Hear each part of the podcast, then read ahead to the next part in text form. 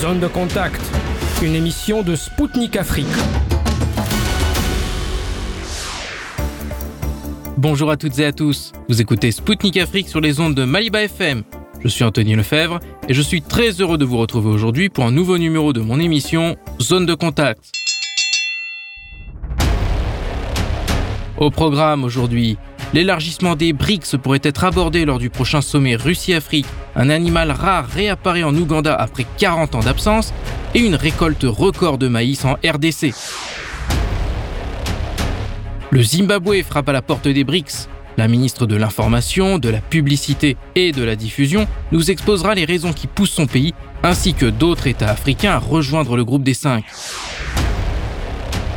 La fin de l'accord céréalier affectera-t-elle l'Afrique? Le président de l'Union céréalière russe donnera des éléments de réponse. Le secrétaire général de l'OTAN a vu son mandat prolongé d'une année supplémentaire. Le président d'un parti politique français décryptera les dessous de cette décision alors que le sommet de l'Alliance atlantique approche à grands pas.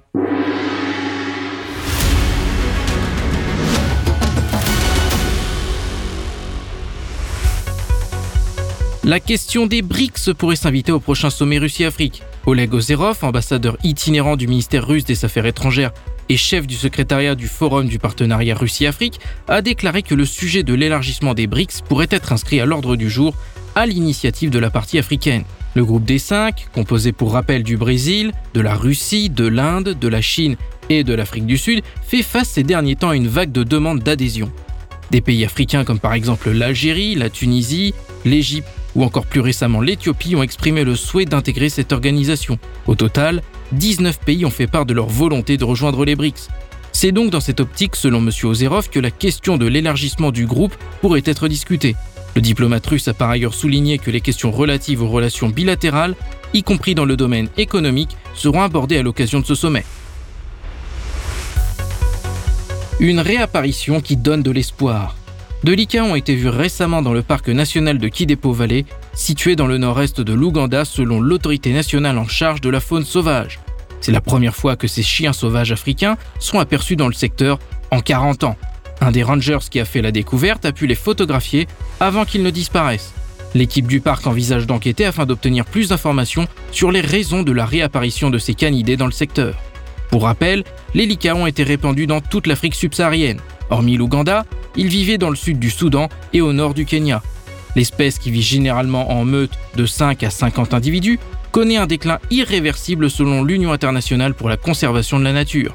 Selon cette organisation, il restait environ 6600 lycaons adultes dans le monde en 2020. Performance spectaculaire en République démocratique du Congo. Le service national de RDC, un organe paramilitaire d'éducation rattaché à la présidence congolaise, a réussi à augmenter sa récolte de maïs de 15 fois. C'est le général-major Kassongo Kabwik, à la tête du service national, qui a rapporté à la presse congolaise cet exploit. Il a indiqué que la récolte en 2019 était seulement de 1000 tonnes lorsque le service national a commencé à cultiver le maïs. Pour le général-major, cet accroissement impressionnant ouvre de belles perspectives. Il estime que la récolte peut passer d'ici 10 ans à 200 000 ou 500 000 tonnes. Le maïs va ensuite être distribué entre les familles de militaires et de policiers de Kinshasa. Le service national ambitionne de devenir le premier producteur de cette denrée en RDC, connu pour être la plus prisée dans le pays. Pour rappel, le service national a été créé en octobre 1997. Selon sa charte, cette structure initie de jeunes filles et de jeunes garçons désœuvrés aux travaux de production agricole, suivis d'une formation professionnelle en leur donnant une formation paramilitaire et d'autodéfense.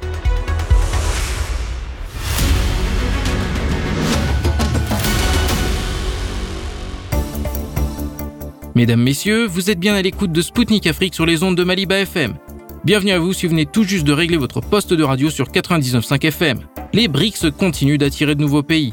En Afrique, le Soudan, par l'intermédiaire du vice-président du Conseil de transition, a annoncé que son pays était intéressé à adhérer à l'organisation. Aujourd'hui, 19 pays ont fait part de leur souhait de rejoindre le groupe des 5. Parmi eux, certains ont concrétisé dans les faits leurs intentions en faisant une demande officielle.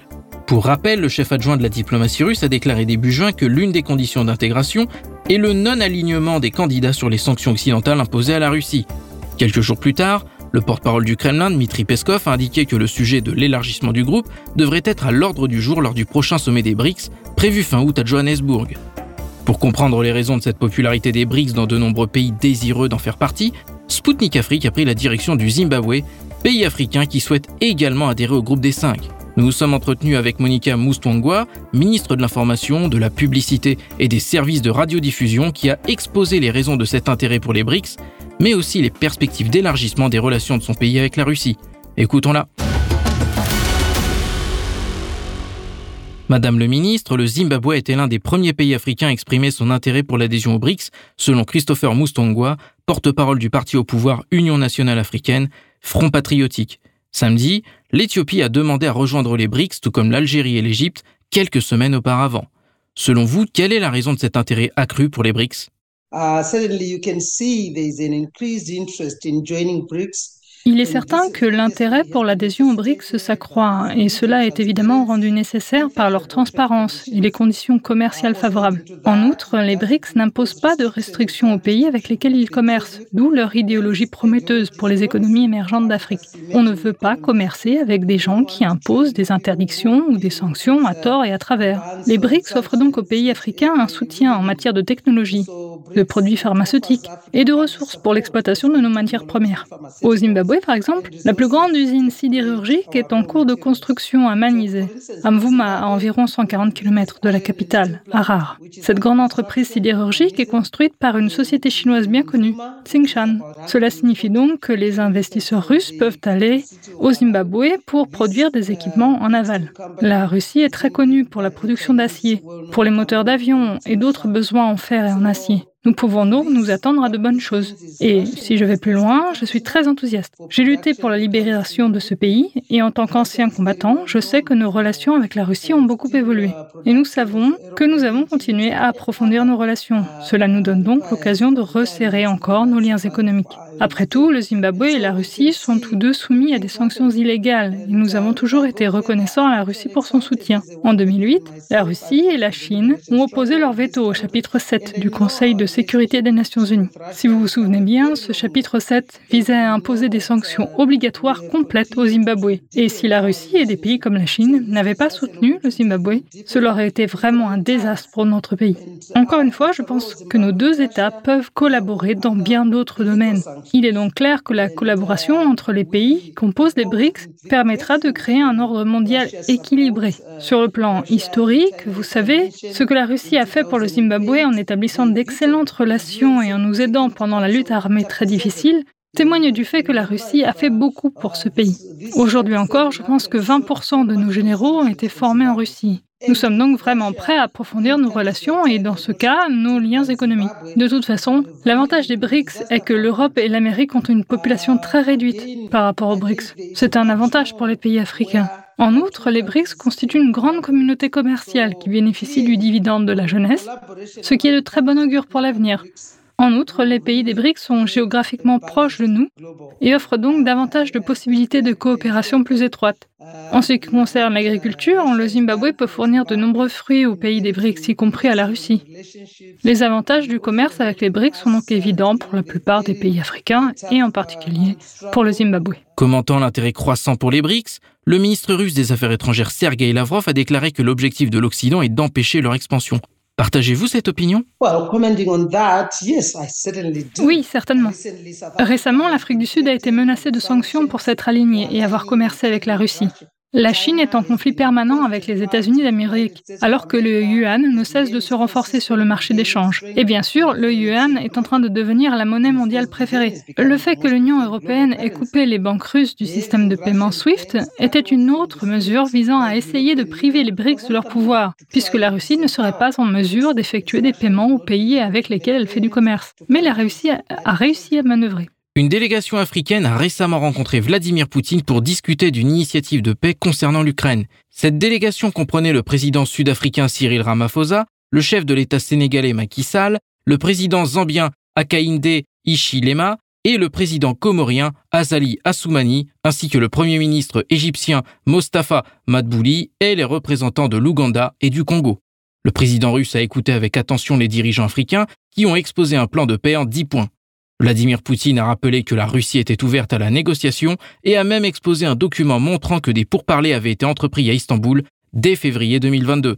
Le dirigeant russe a souligné que c'est finalement Kiev qui a décidé de quitter la table, après pourtant avoir apposé sa signature sur ce projet de traité.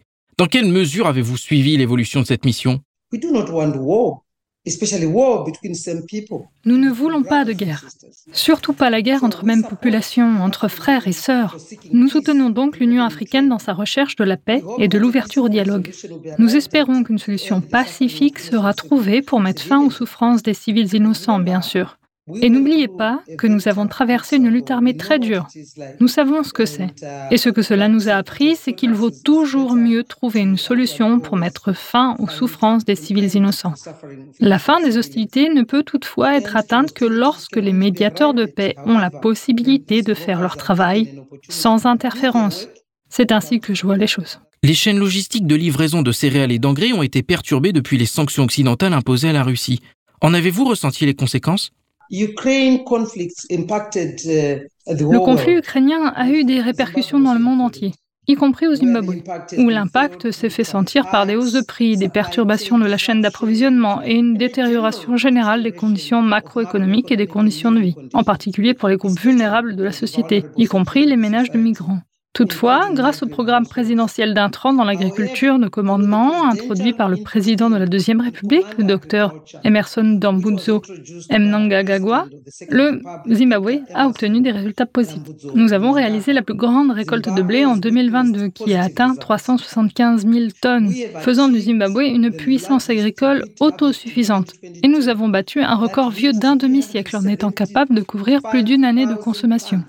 Grâce à des programmes tels que Pfumvudza, qui est l'agriculture à l'épreuve du climat, comme nous l'appelons au Zimbabwe, Pfumvudza Invasa, Zimbabwe, est parvenu à assurer la durabilité alimentaire des ménages et envisage maintenant d'exporter vers d'autres pays. Nous avons donc réellement atteint la sécurité alimentaire dans notre pays, ce qui est une très très bonne chose. Les habitants du Zimbabwe ne connaîtront jamais la faim.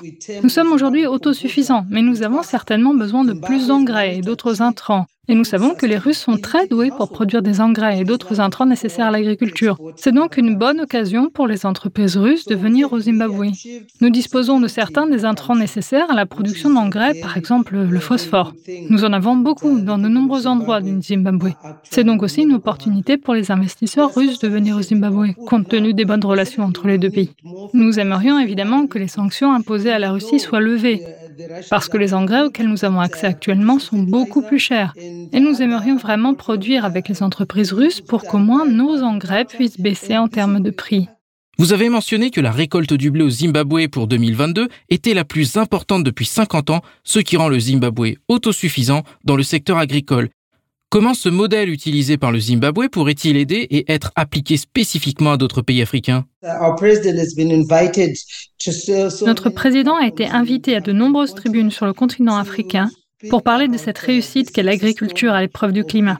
Nous aimerions vraiment partager cette expérience avec d'autres pays africains parce qu'il est important pour l'ensemble du continent d'être autosuffisant sur le plan alimentaire et en tant que gouvernement, nous avons apporté un soutien considérable aux particuliers pour produire de grandes quantités de blé.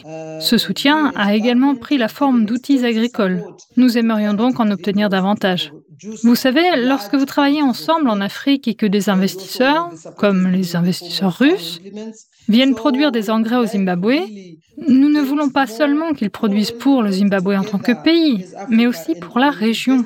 Faire du Zimbabwe une plaque tournante où les autres pays africains peuvent bénéficier d'outils agricoles moins chers et de bonne qualité, ainsi que d'engrais et de tous les intrants nécessaires pour que l'ensemble du continent puisse être autosuffisant en matière d'alimentation. Les autorités russes ont déclaré l'année dernière que le Zimbabwe avait demandé à la Russie d'augmenter ses importations de blé et de commencer à lui fournir des produits pétroliers. Des progrès ont-ils été réalisés dans ce sens? Oui, le Zimbabwe continuera à explorer les domaines de coopération possibles tout en recherchant l'autosuffisance dans les domaines où nous avons des capacités. Nous ne pouvons pas rester les bras croisés.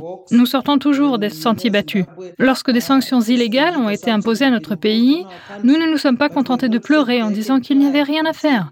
Au contraire, en tant que gouvernement, nous avons toujours trouvé d'autres moyens de survivre.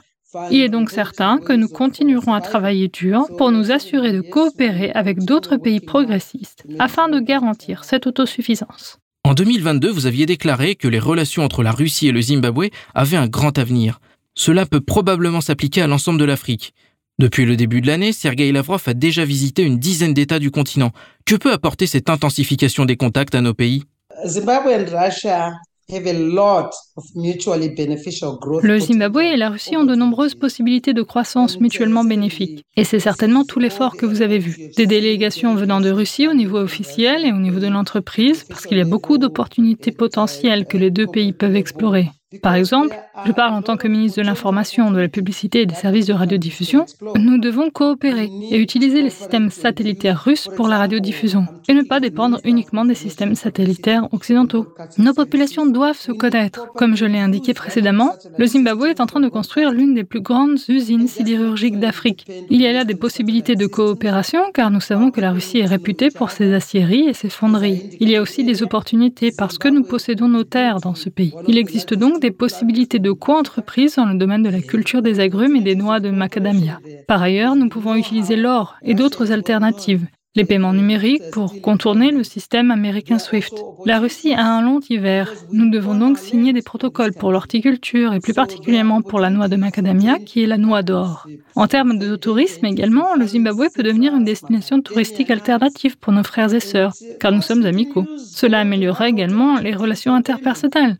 Nous avons parlé de la qualité de votre production d'engrais et j'ai dit que le Zimbabwe avait une bonne production de phosphore qui est le principal intrant dans la production d'engrais. Une fois de plus, nous voulons encourager les partenariats conjoints et cela se fera à des conditions gagnant-gagnant. Les domaines de coopération sont donc trop nombreux. il y a toutes les raisons pour que la Russie et le Zimbabwe explorent leurs avantages mutuels. Le Zimbabwe a récemment annoncé son intention de doubler sa production d'énergie d'ici 2025. L'année dernière, le pays a signé un accord avec la Russie pour former du personnel à la coopération nucléaire pacifique. Comment l'expérience de la Russie en matière d'énergie nucléaire pourrait-elle contribuer au développement de l'industrie au Zimbabwe? La Russie nous aidera en nous fournissant des machines et des équipements parce qu'elle est bien développée et qu'elle dispose de technologies bien maîtrisées dans le domaine nucléaire. Nous souhaitons donc bénéficier de ce type d'assistance pour développer des sources d'énergie fiables. Compte tenu de la demande croissante d'électricité dans les industries de production et pour l'usage domestique, la Deuxième République est en train de transformer cette qui a toujours été une économie qui répondait aux besoins d'une petite minorité. Notre gouvernement cherche à s'assurer que nous donnons à chaque Zimbabwéen les moyens d'agir. Le mantra de notre président est de ne laisser aucun endroit ni aucune personne de côté. Il est donc essentiel de s'assurer que nous disposons de sources d'énergie fiables pour transformer notre économie.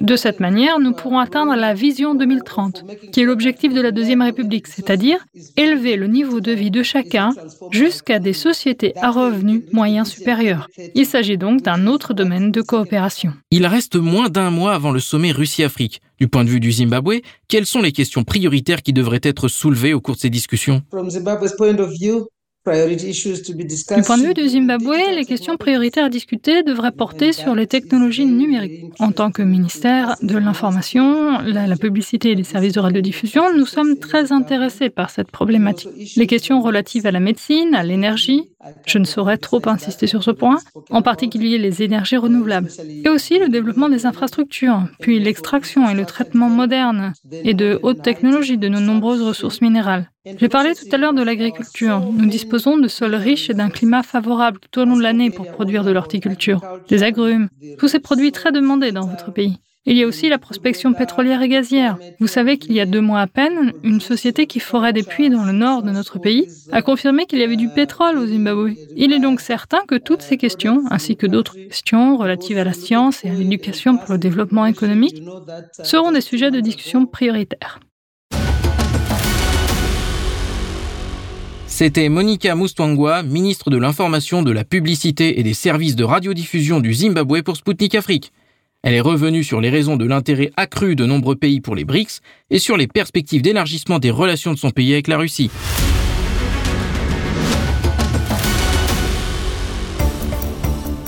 Chers auditeurs et auditrices de Maliba FM, vous écoutez Spoutnik Afrique depuis Bamako sur 99.5 FM. Bienvenue à vous si vous venez de nous rejoindre. La question de la sécurité alimentaire en Afrique que nous avons abordée lors de notre entretien avec Madame la Ministre occupe une place importante dans les relations de la Russie avec les pays du continent. L'accord céréalier de la mer Noire qui visait à fournir des produits agricoles aux pays dans le besoin expire le 18 juillet. La partie russe se penche sur la possibilité d'en sortir. c'est que les couloirs par lesquels passent les navires avec le blé sont constamment utilisés par Kiev pour lancer des drones navals, comme l'a déclaré le 13 juin Vladimir Poutine. Que se passe-t-il si l'accord n'est pas renouvelé? Et comment la Russie, malgré les sanctions occidentales, continue-t-elle à approvisionner l'Afrique en céréales? Pourtant, l'Algérie bénéficie de tarifs préférentiels pour acheter cette matière première en France. Pour trouver des réponses à ces questions clés, je vous présente Arkady Zlotchevsky, président de l'Union céréalière russe. La prolongation de l'accord céréalier prendra fin dans 15 jours. Selon le porte-parole du Kremlin Dmitri Peskov, il y a peu d'espoir que les engagements pris à l'égard de la Russie soient respectés. Auparavant, les autorités russes affirmaient également que l'accord ne fonctionnait pas et que le grain était acheminé vers les marchés européens et non vers les pays les plus pauvres, dont les pays africains. Vladimir Poutine a déclaré que Moscou est prêt à fournir gratuitement des céréales aux pays africains. Compte tenu de ces circonstances et des faits, si l'accord devait être résilié, comment l'Afrique pourrait-elle être touchée? En aucune façon, absolument aucune. La situation actuelle montre une réduction importante du fret ukrainien, sans aucun dommage pour les pays africains. En raison du fait que l'Ukraine expédie à un rythme élevé et en grand volume à travers le territoire des pays européens, il y avait déjà de facto des restrictions sur le transport terrestre des céréales ukrainiennes. Ces restrictions ont été imposées parce que cinq pays ont refusé de laisser entrer le grain ukrainien sur leur territoire. Et maintenant, l'UE, en conséquence, a fixé ces restrictions sous la forme d'une obligation de ne vendre en aucun cas des céréales sur le territoire de ces pays, mais seulement de les faire transiter. Et les volumes des expéditions terrestres du grain ukrainien ont chuté de 52 000 tonnes à 22,5 000 tonnes. Cela s'est produit au cours du dernier mois et demi, soit depuis l'entrée en vigueur de ces restrictions. Et pendant ce mois et demi, personne n'a remarqué d'impact sur le marché mondial et sur les pays africains en particulier. L'Ukraine n'a pas fourni à ces pays, ils ont toujours été fournis par la Russie. Est-ce que nos approvisionnements aux pays africains dépendent en quelque sorte de la mise en œuvre de l'accord avec l'Ukraine? Pas du tout. Peu importe qu'il y ait ou non un accord, nous allons fournir nos volumes dans tous les cas. Et le président a également dit que nous allions donner un certain volume gratuitement. Mais je ne parierai toujours pas sur des approvisionnements gratuits car un tel paternalisme détruit en fait les processus internes de développement agricole dans ces pays. Après tout, le principal problème de ces pays n'est pas qu'ils dépendent des importations pour leur approvisionnement en denrées alimentaires, mais qu'il n'y a généralement aucune motivation pour augmenter leur propre production. Cette production existe, mais elle est insuffisante pour répondre aux besoins intérieurs. Et nous devons les inciter à augmenter leur propre production nationale, les volumes de production, et à rejeter les importations. C'est un objectif réalisable pour ces pays. L'impact de l'approvisionnement en céréales de l'Ukraine sur la faim dans le monde est devenu un fétiche incompréhensible. Et dans la pratique, ces approvisionnements ne sont pas du tout significatifs. Premièrement, l'Ukraine se concentre principalement sur l'approvisionnement en fourrage. Les céréales fourragères ne servent pas à nourrir les gens, mais les animaux. Dans les principaux volumes de l'Ukraine, il y a du maïs, c'est une culture fourragère. De plus, l'Ukraine expédie beaucoup de blé fourragé, contrairement à la Russie qui n'en exporte pratiquement pas. La raison pour laquelle ils en ont fait une bombe informationnelle n'est pas claire le monde n'a pas du tout remarqué que le volume des expéditions terrestres de céréales en provenance d'Ukraine avait été diminué de 2,5 fois. Que se passera-t-il si l'accord s'arrête? Personne ne le remarquera. Cela n'aura aucun impact sur le marché mondial. Selon les médias, il y a actuellement des négociations sur la création possible d'une antenne de Russell Rosebank pour se connecter au SWIFT. Est-il possible d'échanger des céréales sans SWIFT par exemple, avec le système de paiement alternatif russe et en utilisant les monnaies nationales? Le commerce des céréales en monnaie nationale est possible, mais il y a toute une série de problèmes. Et le principal problème est le chiffre d'affaires. Nous expédions 12 millions de tonnes de céréales en Égypte chaque année et nous achetons un certain nombre de produits d'Égypte des pommes de terre de semences par exemple. Mais la valeur des achats à l'Égypte est au moins cinq fois inférieure à la valeur de nos expéditions de céréales vers l'Égypte. Et si nous passons au calcul en roubles russes ou en livres égyptiennes, c'est-à-dire en monnaie nationale, alors la question se pose immédiatement. Comment égaliser cet équilibre? Parce que la Russie n'a pas besoin de tant de livres, par exemple échangés contre nos roubles. Nous n'aurons besoin que de 20% de ces volumes. La question se pose immédiatement ou mettre ces livres égyptiennes. Cet équilibre doit être en quelque sorte égalisé et peut-être devrions-nous chercher des mécanismes de conversion mutuelle. On ne peut rien faire sans le gouvernement. la livre égyptienne ne doit pas être échangée par l'intermédiaire du dollar, comme c'est actuellement le cas pour les expéditions de céréales russes, mais, par exemple, par l'intermédiaire du yuan, où le chiffre d'affaires est plus élevé. Et, en conséquence, il est alors impératif d'organiser l'échange de la livre égyptienne pour le yuan et le yuan pour les roubles. Les échanges devraient être égaux en termes de balance des devises. Une autre option est de rendre le rouble aussi librement convertible que le dollar. Puis tous les problèmes seront résolus. Tout d'abord, vous avez besoin de conversion gratuite de roubles dans les pays qui effectuent des achats. J'ai déjà vu quelques exemples parce que récemment j'étais en Inde et il y avait un bureau de change avec des roubles. En principe, vous pouvez y obtenir des roubles. Mais le taux n'était pas très bon parce qu'il y a moins cher en Russie. Et si le rouble est une monnaie librement convertible à un taux de marché normal, ce serait un plus. Et nous pourrons passer en toute sécurité au compte en monnaie nationale. Ensuite, le problème que j'ai mentionné, ce déséquilibre dans les relations commerciales, disparaît. Vous pouvez simplement échanger, par exemple, des livres égyptiennes pour des roubles dans le cadre d'une conversion libre et payer en roubles. Et pas de problème. Et la Russie peut aussi, lorsque nous achetons certains produits dans cette même Égypte, remplacer librement la quantité nécessaire de ces roubles avec des livres égyptiennes, c'est-à-dire acheter la livre égyptienne sans le dollar. J'espère que cela arrivera tôt ou tard. Je ne suis pas un oracle, mais j'espère que cela se produira. L'Algérie s'est classée parmi les trois principaux importateurs de céréales russes la saison dernière. Quelle en est la raison et comment voyez-vous les perspectives? Pourquoi l'Algérie a-t-elle choisi la Russie plutôt que son fournisseur traditionnel, la France? Avant le début de l'opération militaire spéciale, le grain russe était vendu avec une petite prime, un dollar et demi la tonne. Elle était justifiée par la qualité supérieure du blé russe.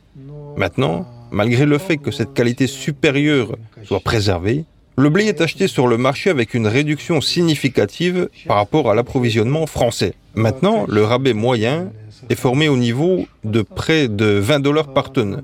Naturellement, à l'hôtel remise, quand le grain russe à l'entrée de 230-235 dollars et le blé français coûte 250-255 dollars par tonne, un avantage de 20 dollars affecte très sensiblement la politique de l'acheteur.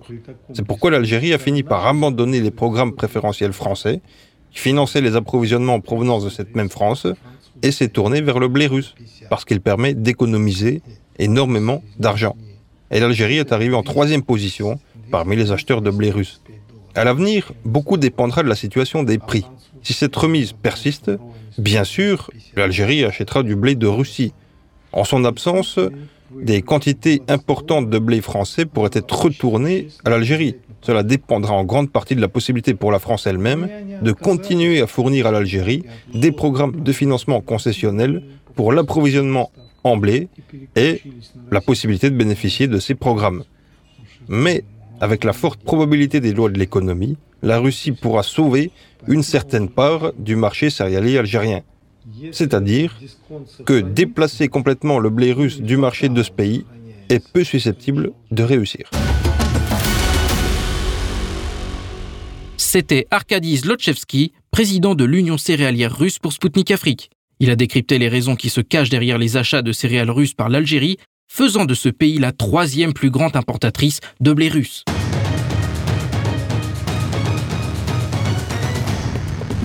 Suivez Spoutnik Afrique sur Maliba FM. Du lundi au vendredi à 19h, Spoutnik décryptera l'actualité africaine et internationale dans ses émissions Zone de contact et Afrique en marche. Politique, économie, défense, diplomatie. Des spécialistes de renom vous donneront une vision alternative à celle proposée par les médias mainstream. Du lundi au vendredi à 19h sur Maliba FM. Mesdames, Messieurs, je vous rappelle que vous écoutez Spoutnik Afrique sur les ondes de Maliba FM sur 99.5 à Bamako. Moi, Anthony Lefebvre, présentateur de l'émission Zone de Contact, je vous salue si vous venez de nous rejoindre. Jens Stoltenberg rempile pour un an de plus. Le Norvégien, qui est le premier secrétaire de l'OTAN depuis 2014, devait achever son mandat à l'automne prochain. Les pays de l'Alliance Atlantique se sont mis d'accord pour prolonger le bail de M. Stoltenberg pour une année supplémentaire. Il faut dire qu'en coulisses, les spéculations sur son successeur vont bon train et les prétendants ne font pas l'unanimité. Ces tracas n'empêchent toutefois pas la préparation du prochain sommet de l'Alliance à Vilnius, en Lituanie. De nombreuses annonces ont été faites sur le cas de l'Ukraine, qui continue de faire pression pour intégrer l'OTAN, alors que le pays est englué dans une contre-offensive qui ne se passe pas comme prévu. Au micro de Spoutnik Afrique, l'homme politique français François Asselineau, président du parti français UPR, a décrypté ce qui se passe actuellement dans les coulisses de l'OTAN. Écoutons-le tout de suite. Jens Stoltenberg restera encore à la tête de l'OTAN un an de plus. Et selon vous, que cache la prolongation de l'actuel secrétaire général de l'Alliance? Alors, euh, d'abord, il faut rappeler qui est M. Stoltenberg. C'est un monsieur qui euh, a 64 ans, va avoir 65 ans. Ça fait quand même 9 ans qu'il est à la tête de l'OTAN. C'est un Norvégien. Il a occupé différents postes ministériels. Je me rappelle l'avoir rencontré quand il était ministre de l'Industrie il y a un certain nombre d'années. Après, il a été Premier ministre. Et donc, il est secrétaire général de l'OTAN depuis 9 ans. Il avait d'ailleurs déjà été euh, prorogé. Et il avait annoncé qu'il ben, avait fait son temps et qu'il souhaitait passer la main. Il ne voulait pas être encore prorogé. Donc s'il l'est, c'est bien qu'il y a eu un problème. Le problème tient au fait qu'il y a une trentaine d'États au sein de l'OTAN et que les gens, les, dirigeants ne sont pas forcément d'accord sur la ligne à conduire. Et dans ce genre de situation, ben, tout le monde convient en général ben, de garder l'existant parce que c'est un, une espèce de, de pis-aller.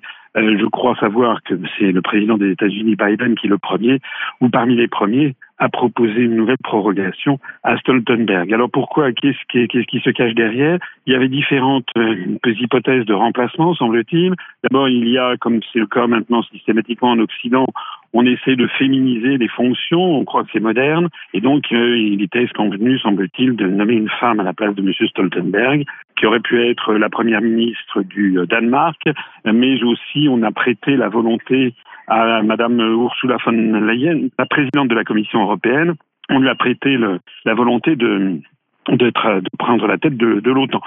Euh, je ne sais pas si c'était exact, ça pourrait expliquer le report jusqu'en 2024, puisque je vous rappelle qu'il va y avoir des élections européennes en 2024, en juin 2024, et si l'objectif des forces euro-atlantistes qui dirigent en fait les pays euh, d'Europe, euh, si leur objectif est en effet de placer Madame von der Leyen à la place, à la tête de l'OTAN, euh, on peut comprendre qu'on proroge le mandat de M. Stoltenberg jusqu'en juin 2024.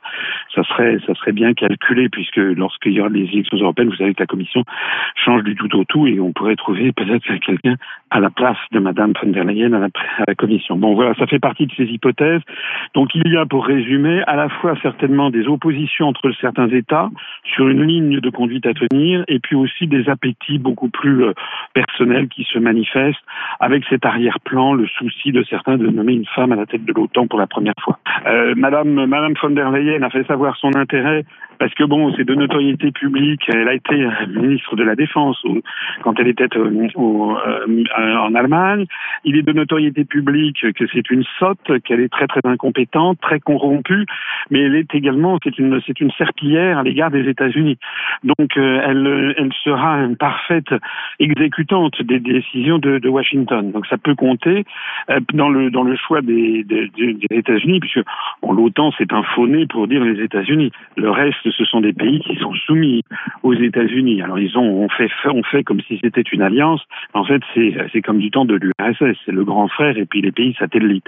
Donc là, le problème, c'est que le grand frère, c'est les États-Unis, les pays satellites, ce sont les autres, dont euh, dont la France. Alors il y a d'abord un problème de personne, je vous l'ai dit. Eh bien, Madame euh, Niette Frederiksen, je crois la ministre du, du Danemark, euh, qui s'y serait bien vue aussi. Mais il y a aussi une divergence entre les pays de, de l'OTAN, notamment sur l'extension à l'Est, notamment vis-à-vis de, de l'Ukraine. Il est de notoriété publique que les pays euh, comme euh, les pays de l'Est euh, sont favorables à une intégration de l'Ukraine très vite dans l'OTAN, alors que les pays de l'Ouest, en particulier la France, est quand même réticente. Voilà. Alors ça veut dire que vous connaissez Monsieur Macron, le président de la République française. Il dit en permanence une chose et son contraire.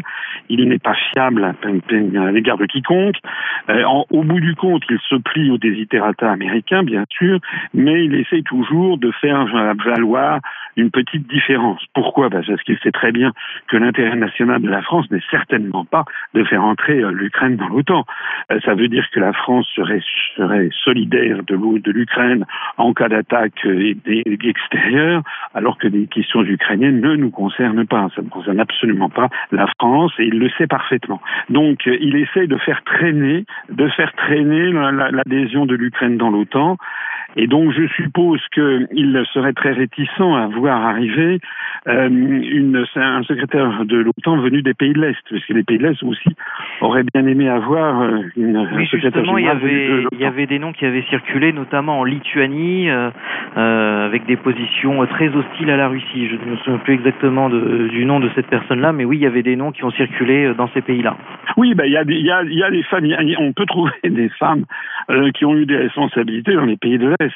Hein, il y avait l'ancienne présidente de la République de, Lituanie, euh, l'ancien premier ministre, la première ministre de, l'Estonie, Madame Kallas. Euh, donc, on peut trouver certainement des chefs d'État euh, ou des chefs de gouvernement femmes de ces pays. Mais comme vous venez de le dire, effectivement, ce sont des pays qui sont extrêmement remontés, très très agressifs contre la contre la Russie, et donc les pays de l'Ouest européen n'ont quand même pas envie d'avoir des d'avoir des des, des, des, des, des bouts de feu, des bouts de feu, comme on dit en français, c'est des, des, espèces de, gens extrêmement vindicatifs contre la Russie à la tête de l'OTAN.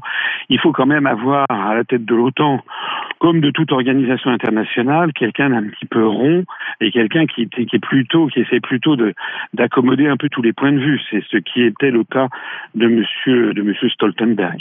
On va basculer maintenant euh, du côté de l'Allemagne. On a le ministre de la Défense allemande, Boris Pistorius, qui a déclaré que cette année est décisive pour l'Ukraine contre la Russie. Et comment interprétez-vous les propos du ministre allemand? Écoutez, pas de commentaire particulier à faire parce que bon Boris Pistorius c'est qui? C'est un monsieur qui a à peu près le même âge que que je Stoltenberg c'est un social-démocrate. Euh, il occupe le poste de ministre de la défense il s'est jamais dans sa carrière il a 63 ans je crois il s'est jamais dans sa carrière particulièrement intéressé aux questions de défense. Il était ministre de l'Intérieur et des Sports euh, dans, euh, un, dans un des lenders euh, de l'Allemagne avant d'accéder au gouvernement fédéral comme ministre de la Défense. Je ne sais plus si c'était dans l'ambassade ou quelque chose comme ça. Bref. Donc, je pense que c'est quelqu'un qui récite en fait le narratif occidental, le narratif de l'OTAN et le narratif de, ses services. Euh, donc il a, je sais qu'il est allé ces jours-ci, je crois, à Washington. Il a rencontré le, le, secrétaire à la défense des États-Unis, il a rencontré Austin, il a rencontré également le conseiller à la, sécurité nationale. Euh, donc, euh, M. Sullivan, et je crois qu'il s'est fait un peu remonter les bretelles, comme on dit en français, c'est un petit peu critiqué, parce que l'Allemagne est encore très loin de verser les 2% euh, qu'elle doit, qu'elle doit, euh, qu'elle s'est engagée à verser euh, euh, du PIB à l'OTAN. Euh, donc on lui a demandé de, que l'Allemagne donne plus d'argent. Euh, et puis alors, bah, il a eu tenu des propos effectivement mystérieux. Mais bon, vous savez, qu'est-ce que ça veut dire? Je, n'en sais rien. Moi, ce que je pense, c'est que 2024 va être une année euh, importante. D'abord parce qu'il y a ces élections européennes dont je parlais tout à l'heure qui vont peut-être amener un changement de la Commission européenne et donc peut-être, peut-être, Mme von der Leyen occupera un poste de Stoltenberg, c'est une des possibilités. Euh, mais surtout, c'est important en 2024 parce que ce sont les élections américaines. Et c'est là où il y a quelque chose d'extraordinairement important qui se joue, euh, puisque n'oubliez jamais ce qu'a dit l'ancien président Trump. Il a dit que si lui était à la Maison Blanche, euh, la guerre en Ukraine s'arrêterait dans les 48 heures. Pourquoi ça? Ben Parce qu'il a raison.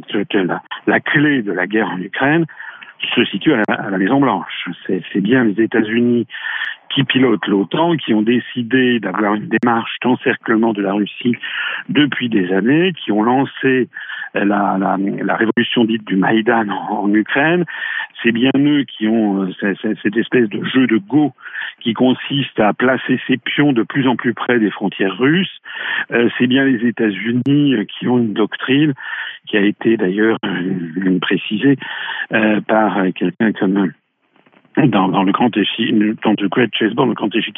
de Zbigniew Brzezinski, qui était un Américain d'origine polonaise, qui avait été conseiller de, Jimmy Carter, mais aussi conseiller en partie de, de, Obama, euh, selon lequel il fallait rattacher l'Ukraine à l'ensemble occidental, détacher l'Ukraine de la Russie pour en avoir fini pour toujours de la puissance russe. Hein. c'est, vraiment quelque chose d'important à comprendre dans la, dans la pensée euh, stratégique Et d'ailleurs, justement, puisque vous parlez de Donald Trump, il a, il a accordé, il vient d'accorder une, une interview à une agence internationale et il a dit que le moment de la paix en Ukraine est venu et que les États-Unis doivent maintenant commencer à promouvoir un règlement pacifique en agissant en tant que médiateur et que donc voilà que c'était la chose la plus importante à faire en ce moment.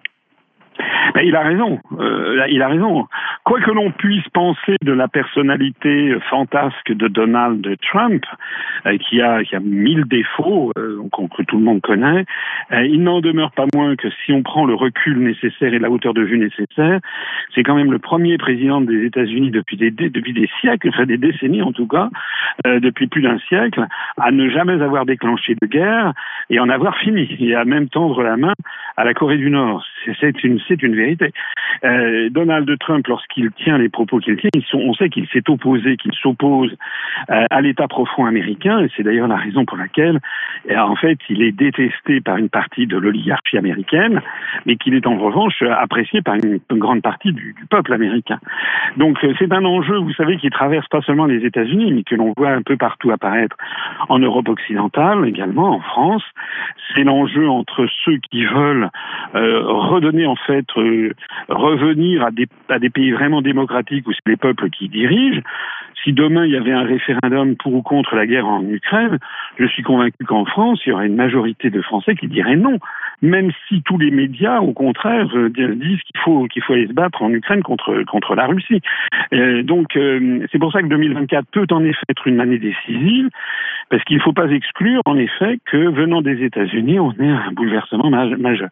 Je pense de toute façon que euh, ça, il faut voir quels sont les différents scénarios de, de, de l'évolution du conflit en, en Ukraine. Il serait bien de toute façon de s'acheminer assez rapidement vers une, une solution pacifique, parce que c'est soit ça, soit une montée vers les extrêmes, avec toujours en arrière-plan le risque d'une conflagration euh, nucléaire. Lors d'une conférence de presse commune, on a Jens Stoltenberg, donc le secrétaire général de, de l'OTAN, et la première ministre estonienne Kaya Kallas, qui ont promis qu'une surprise attendait l'Ukraine au prochain sommet de Vilnius. Et à quoi peut-on s'attendre selon vous Ou alors, est-ce qu'il s'agit là d'un simple coup de bluff? Vous savez, moi, tous ces effets d'annonce, je, je, c'est comme ce que vous disiez à l'instant sur Pistorius. Euh, voilà, lorsque, enfin, c'est pas, c'est les chefs d'État, les, vrais chefs d'État, enfin des, jeunes ayant l'épaisseur historique d'être un vrai chef d'État, ne font pas des effets d'annonce. Les effets d'annonce, c'est souvent, ça cache mal, euh, en fait, une certaine, euh, comment dirais-je, euh, impuissance à agir sur les événements. Le problème qu'il y a dans les pays de l'OTAN, et notamment dans les pays de l'Europe, c'est qu'ils sont aux abois économiquement, ne serait-ce qu'à cause de la, de la crise générée par l'explosion de Nord Stream, euh, qui a été, selon toute probabilité, euh, pilotée par le gouvernement des États-Unis. Et donc, on est dans l'OTAN est un, ensemble assez extraordinaire où normalement tout le monde est allié, tout le monde normalement en vertu de l'article, je crois que c'est l'article 9, qui tout le monde doit se, se, se, se, se sentir agressé si l'un d'entre eux est agressé, mais en fait, en fait, les États-Unis ont commis un acte de guerre contre l'Allemagne et la France, notamment, en faisant exploser Nord Stream. Bon, ce qui est extraordinaire dans cette affaire de Nord Stream, c'est que ni, le chancelier d'Allemagne, ni le président de la République française n'ont osé même demander aux États-Unis des explications. Ils ont même refusé de voter la proposition qui avait été faite par la Russie et la Chine au Conseil de sécurité des Nations Unies de diligenter une enquête internationale neutre. C'est pour vous montrer, ça montre à quel point nous sommes à pieds et poings liés euh, aux, États-Unis d'Amérique. Donc euh, ils en sont réduits à, faire des effets d'annonce. Monsieur Macron est le roi des effets d'annonce. Il passe son temps à faire des effets d'annonce. Mais en fait, maintenant, euh, en France, plus personne ne, le croit parce que ces effets d'annonce se succèdent. Ce sont des mots d'ordre qui succèdent différents tous les deux, trois jours. Et puis l'intendance ne suit pas parce que ces États, à commencer par la France, sont dans une situation euh, économique, budgétaire, financière très problématique. Voilà. Alors qu'est-ce qu'a voulu dire Monsieur Qu'est-ce qu'ils ont voulu dire avec euh, cette euh, cette surprise voilà, ce qui est certain, c'est que M. Zelensky euh, espérait faire entrer l'Ukraine dans l'OTAN euh, au plus vite. Et ce qui est certain, Stoltenberg, qui va être donc reconduit, l'a dit lui-même, il a dit qu'au sommet de Vilnius, qui aura lieu en quelques jours, euh, eh bien, il n'y aura pas l'adhésion de l'adhésion de l'Ukraine dans l'OTAN ne sera pas ne sera pas actée. Euh, D'ailleurs, je rappelle que pour que l'adhésion de l'OTAN, l'adhésion d'un pays dans l'OTAN soit actée, il faut l'unanimité de tous les États membres de l'OTAN. C'est un point fondamental, ne serait-ce qu'à cause de cet article que, que je citais tout à l'heure, qui fait qu'il y a euh, tous les, les, États doivent venir en aide à l'un des leurs s'ils sont euh, agressés. Donc pour que l'Ukraine entre dans l'OTAN, c'est comme pour la Suède et la Finlande, eh bien, il faut qu'il y ait l'unanimité, en particulier, il faut qu'il y ait l'accord de la Turquie, mais aussi, par exemple, l'accord de la Hongrie. Euh, or, on sait que ces deux pays, Hongrie et Turquie, sont réticentes à, prendre des mesures qui euh, seraient des mesures ouvertement euh, hostiles à la, à la Russie. Faire entrer l'Ukraine dans la l'OTAN, c'est un acte, c'est quasiment une déclaration de guerre pour la euh, pour la pour la Russie. C'est comme, c'est comme si la Russie installait des bases militaires au, Mexique à, à 10 kilomètres de la frontière du Texas ou de l'Arizona. Tout à fait. Donc, moi... Et puis pour le cas de la Hongrie, il y a aussi un autre sujet qui est épineux, c'est le sujet de sa minorité hongroise qui se trouve en Ukraine et euh, qui crée pas mal de tensions diplomatiques euh, entre Bucarest et Kiev. Voilà, donc il faut bien comprendre qu'on a un système dans toutes ces organisations internationales qui requièrent l'unanimité, c'est comme c'est pareil pour l'Union européenne d'ailleurs, euh, eh bien euh, ça, ralentit le système, ça se prend en mayonnaise, ça, devient difficile. Euh, il y a eu un, je sais pas si vous avez suivi, il y a eu un, un fait d'hiver hier, je crois, euh, qui s'est déroulé en, en Suède, où il y a eu une manifestation organisée par euh, des partis d'extrême droite euh, en Suède euh, à l'occasion de, la fête de l'Aïd el-Kébir pour les musulmans avec un avec un quelqu'un qui organisait ça et qui a brûlé un Coran devant une mosquée à Stockholm avec l'autorisation des autorités suédoises. Ce que je sais en tout cas, c'est que le gouvernement euh, turc par la bouche du ministre des Affaires étrangères turc a fait savoir que c'était absolument, euh, comment dirais-je, une provocation, que c'était scandaleux, que le gouvernement suédois donne le feu vert euh, pour des manifestations euh, brûlant le, le, Coran. Alors, on en pense ce que l'on veut, hein, ça c'est chacun est libre de penser ce qu'il veut de cette affaire, mais ce qui est certain, c'est que ça ne prédispose pas la Turquie à lever son opposition à l'entrée de la Suède dans l'OTAN puisque déjà la Turquie fait, euh, fait toujours un peu durer le suspense à cause de l'accueil massif de Kurdes en, Suède. Mais si le gouvernement suédois prend des positions qui sont jugées comme euh, outrancières et sacrilèges à l'égard de l'islam par la Turquie, eh bien la, Turquie ne lèvera, peut-être pas son opposition à l'entrée de la, de la Suède.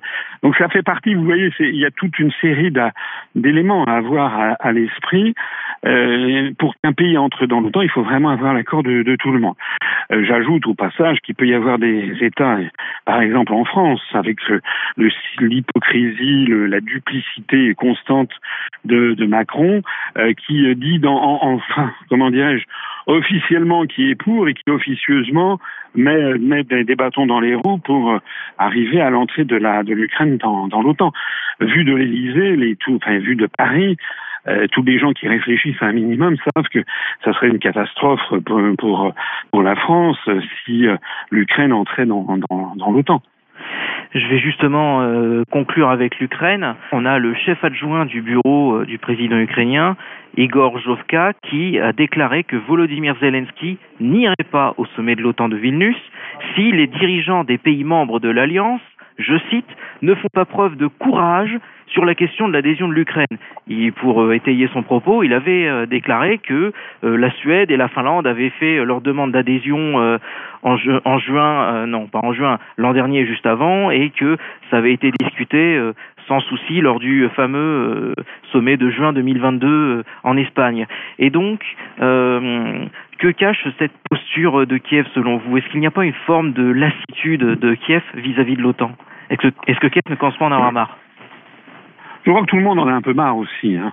Je crois que les gens de Kiev en, ont, marre, et puis les, Européens en, ont marre de M. Zelensky, de son régime corrompu, scalos.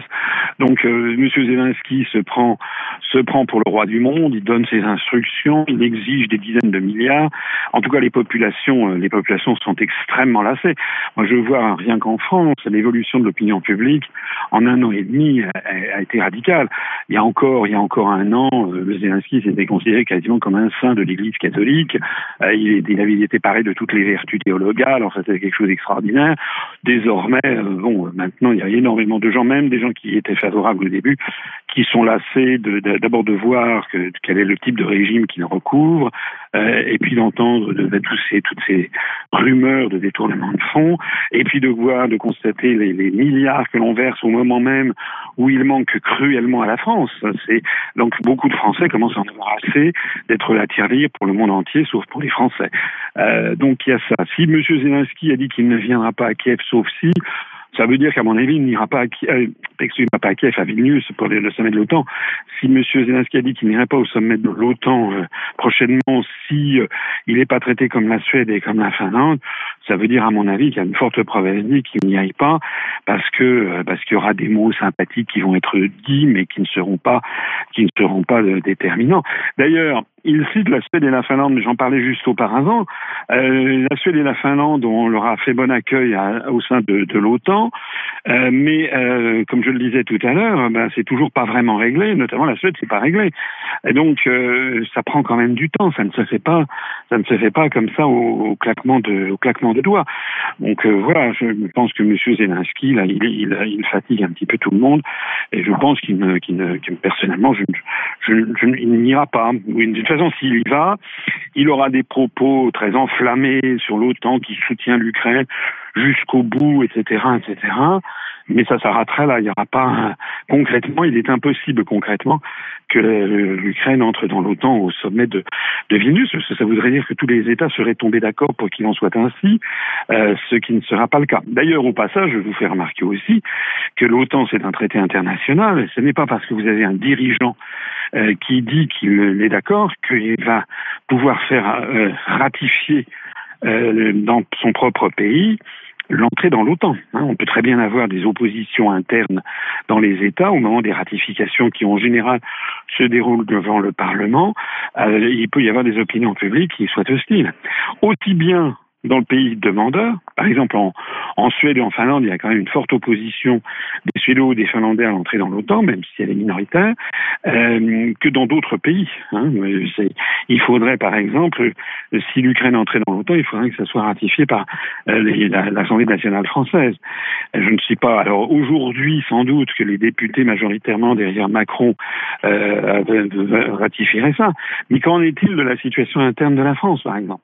La situation en France est devenue, euh, est devenue imprévisible. On ne sait pas, on ne sait pas ce qui va se, se passer. Voilà. Donc tout ça, si vous voulez, encore une fois, il hein, faut garder à l'esprit, ce sont des choses pour adultes.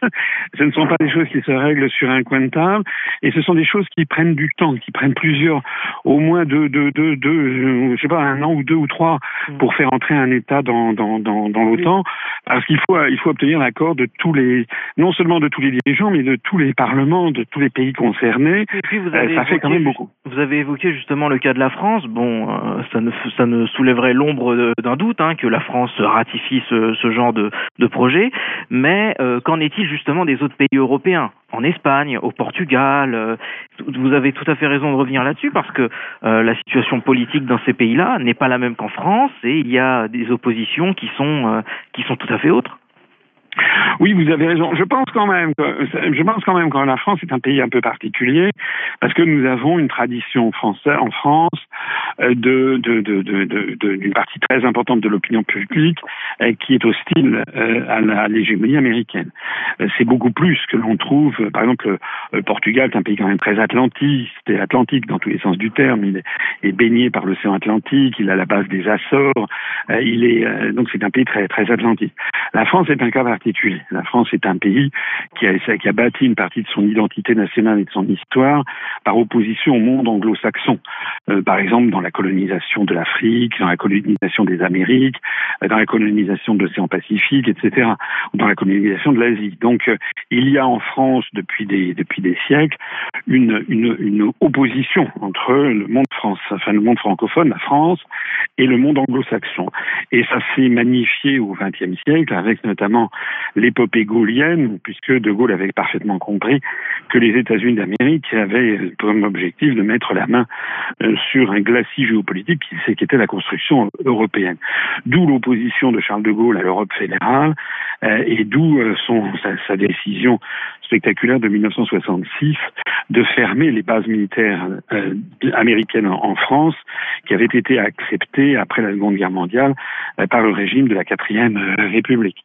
Rappelle que De Gaulle, vous savez, avait fait interdire les, la monnaie d'occupation, parce que les Américains avaient prévu en 44, en débarquant en Normandie, non pas de considérer la France comme un des pays victorieux, mais comme un des pays vaincus, à égalité avec l'Allemagne et l'Italie, et donc de nous imposer un gouvernement d'occupation et une monnaie d'occupation.